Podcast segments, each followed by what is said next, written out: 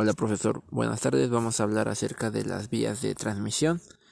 Y pues bueno, pues las vías de transmisión se van a encargar de...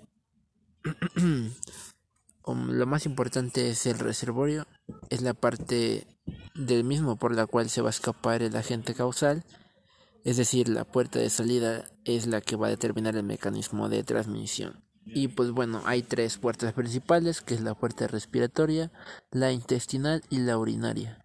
Otra sería como las después de las más principales serían las puertas por lesión abierta, las puertas de, de eliminación y la mecánica. Y pues bueno, una de las vías de transmisión es una vez que el agente causal ha logrado sobrevivir en el reservorio y ha encontrado una forma de salir de él, debe hallar un medio de transporte que lo conduzca al huésped para producir la enfermedad. Y pues bueno, hay dos tipos, que es la directa y la indirecta. Y otro, otro dato importante es el vehículo, que es cualquier elemento del ambiente que está en contacto y que transporta a un agente hasta un huésped. Los vectores pues serían los animales, insectos o artrópodos que actúan en forma mecánica, por picadura o biológicamente.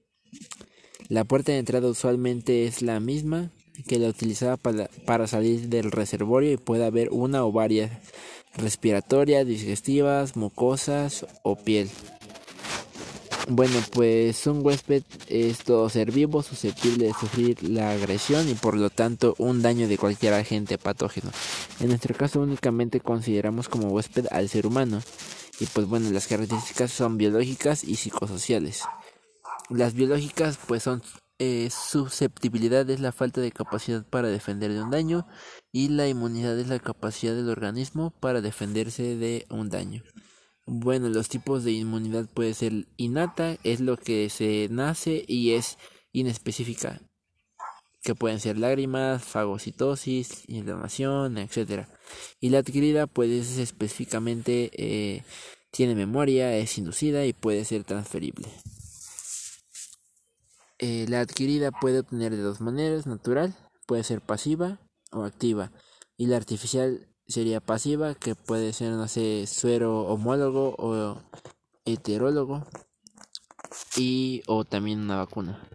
Los factores psicosociales es la edad, el grupo étnico y el sexo.